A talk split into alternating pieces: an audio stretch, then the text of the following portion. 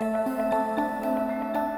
Festival de l'imaginaire du Pays d'Aix Autre Monde présente Et après Et après Le grand Victorien enfumé par Georges Fauveau et Vincent Corlet. Son haut de forme marronasse et bon marché était idéal. Il dissimulait parfaitement le petit Deringer à un coup avec sa balle chemisée d'argent. On n'était jamais trop prudent dans ces bas-fonds infestés de parasites fantastiques.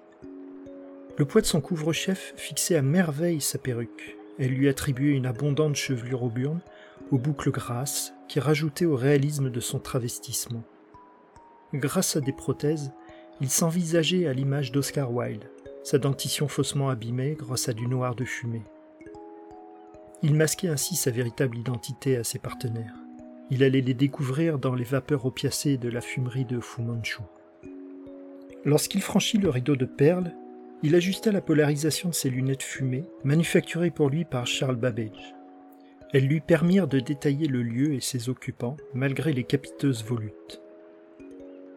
Grâce à son sens surhumain de l'observation et sa mémoire édéique immédiate, il jaugea en un clin d'œil les individus présents, leur identité ou leur rôle et leur intention. Son sixième sens sensationnel lui révéla sa némésis Moriarty, travesti en vieux fumeur d'opium d'Ekati, avachi sur un matelas crasseux. Il salua l'assistance d'un geste désinvolte de sa main gantée à son chapeau et arma le petit Deringer. De son autre main, d'un discret coup de pouce, il débloqua la lame de sa canne épée. Même grimé et armé, ici, Holmes courait le risque de partir en fumée.